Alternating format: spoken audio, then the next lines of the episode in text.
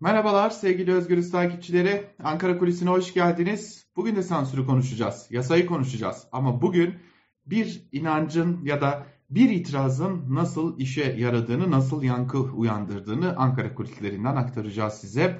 Ama programa geçmeden önce bir teşekkürü e, dile getirmek istiyorum. E, burada bir çağrı yapmıştık Ankara Kulisi programında. E, bizi dinleyenleri, haber alma hakkından yana olanları Ankara Ulus Meydanı'ndaki Atatürk anıtına bekliyoruz demiştik. Takipçilerimizden e, oraya gelenler vardı. Kendilerine de teşekkürü bir borç biliyoruz. Zira e, haber alma hakkından yana olan takipçilerimizle orada hep birlikte bu yasaya itiraz ediyor olmak bizler için de büyük bir mutluluktu. Tekrar o takipçilerimize de çok çok teşekkür etmiş olalım. Neyi konuşacağız peki? Gazeteciler ulusta seslerini yükselttiler ve e, sansür yasasını kabul etmeyeceklerini, özgür basının susturulamayacağını, sansürün e, gazetecilik açısından bir engel oluşturamayacağını ve e, anıtın önüne kalemlerini bırakarak kalemlerimizi buraya bırakıyoruz ama satmıyoruz diyerek itirazlarını dile getirdiler. Ve ne ilginçtir, dikkat çekicidir gazeteciler tam da Ulus'ta Atatürk Anıtı önünde itirazlarını, basın özgürlüğünden yana tavırlarını ortaya koydukları dakikalarda meclis kulisleri de hareketlendi.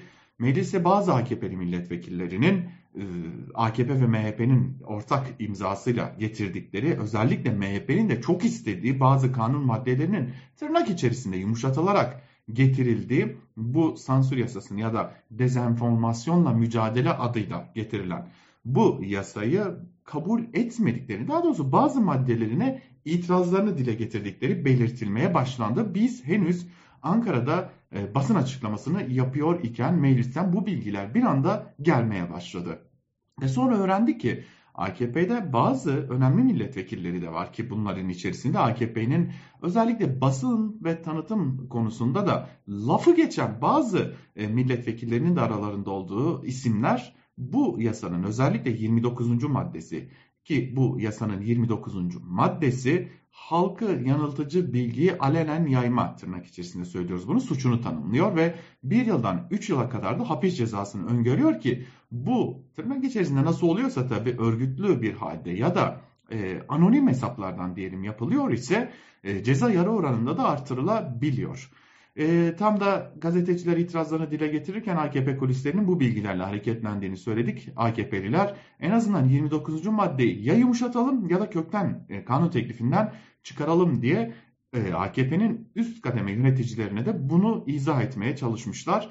Ve e, biz e, bu yasayı bu şekilde geçirir isek e, tarihe bir kez de sansürcü olarak geçmiş olabiliriz diye de uyarılarını dile getirmişler. Tabii ne kadar etkili, ne kadar etkili değil bunu bilmiyoruz. Fakat AKP'nin içerisinden gelen bu itirazlardan ve muhalefetin ve en nihayetinde en çok da meydanlara çıkarak itirazlarını dile getiren Türkiye'nin dört bir yanında ve en sonunda Türkiye'nin dört bir yanından gelerek Ankara'da e, buluşarak itirazlarını dile getiren gazetecilerin tepkilerinin karşılığında bu yasa maddesi ki görüşülmesi bekleniyordu bu hafta Türkiye Büyük Millet Meclisi'nde sonra aktarıldı ki bu yasanın e, görüşülmesi haftaya bırakıldı. Peki neden haftaya bırakıldı? Yine Ankara kulislerine göre bu süre içerisinde AKP'den gelen e, bazı milletvekillerinden gelen itirazlar dinlenecek ama bunun karşılığında MHP'den de gelen çok sert ve katı bir tutum var. Burada e, zaten yasa yeterince kuşa döndü. Daha fazla yumuşatmanın ve özünden koparmanın bir anlamı yok itirazı geliyor MHP'den. İşte bu kriz nasıl çözülecek ve kamuoyundaki tepkiler nasıl dindirilebilecek konusunun da formülleri aranacak. Hem belki kim bilir tam da bu süre içerisinde bir e, Bahçeli Erdoğan görüşmesi e, ya da MHP ve AKP'nin üst düzey yöneticilerinin bir görüşmesi gerçekleşebilir mi? Bunu da yakından takip etmek gerekecek.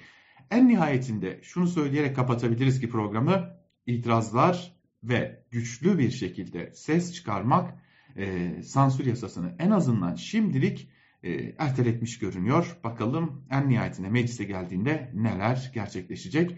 Elbette biz gazeteci olarak bu konuya dair itirazlarımızı ve sansür yasasına hayır demeyi de sürdürüyor olacağız. Ankara Kulisi'nden bugünlük de bu kadar. Ve tekrar hepinize bu konuda gazetecilerle haber alma hakkıyla yan yana durduğunuz için teşekkür ederiz. Hoşçakalın.